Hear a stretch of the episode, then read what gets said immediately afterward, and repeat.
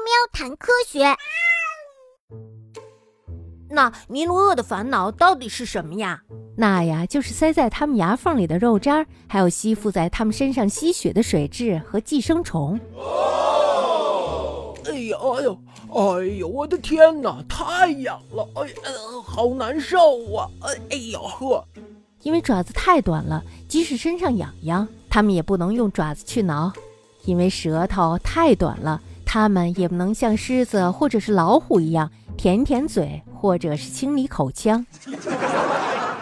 所以，无所畏惧的尼罗鳄对那些水蛭和肉渣竟然束手无策。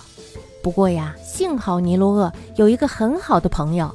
呃，我想那个，嗯，会不会就是刚才飞到它身上的那只小鸟呢？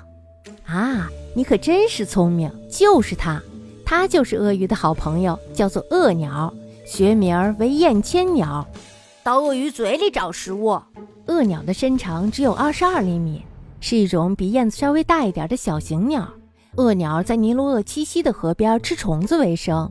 嗯，每天都要找吃的，可真是疲惫呀。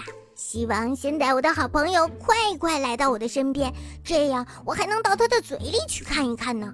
鳄鸟经常光顾一个恐怖的地带，其他的鸟连想都不敢想的捕猎场所。那个地方呀，就是鳄鱼的身体。鳄鸟会飞到鳄鱼的背上，边走边捕食那些寄生虫，再飞到鳄鱼的嘴里捕食水蛭和塞在牙缝里的肉渣。哎呀！呵，这就让我们看起来有点像牙医呢。虽然是其他动物牙缝里的食物残渣，但是对鳄鸟来说，这些可是毫不费力就能得到的上等美食。加上那些食物存在于可怕的鳄鱼的嘴里，所以呀，它们从不担心会被别的动物抢走。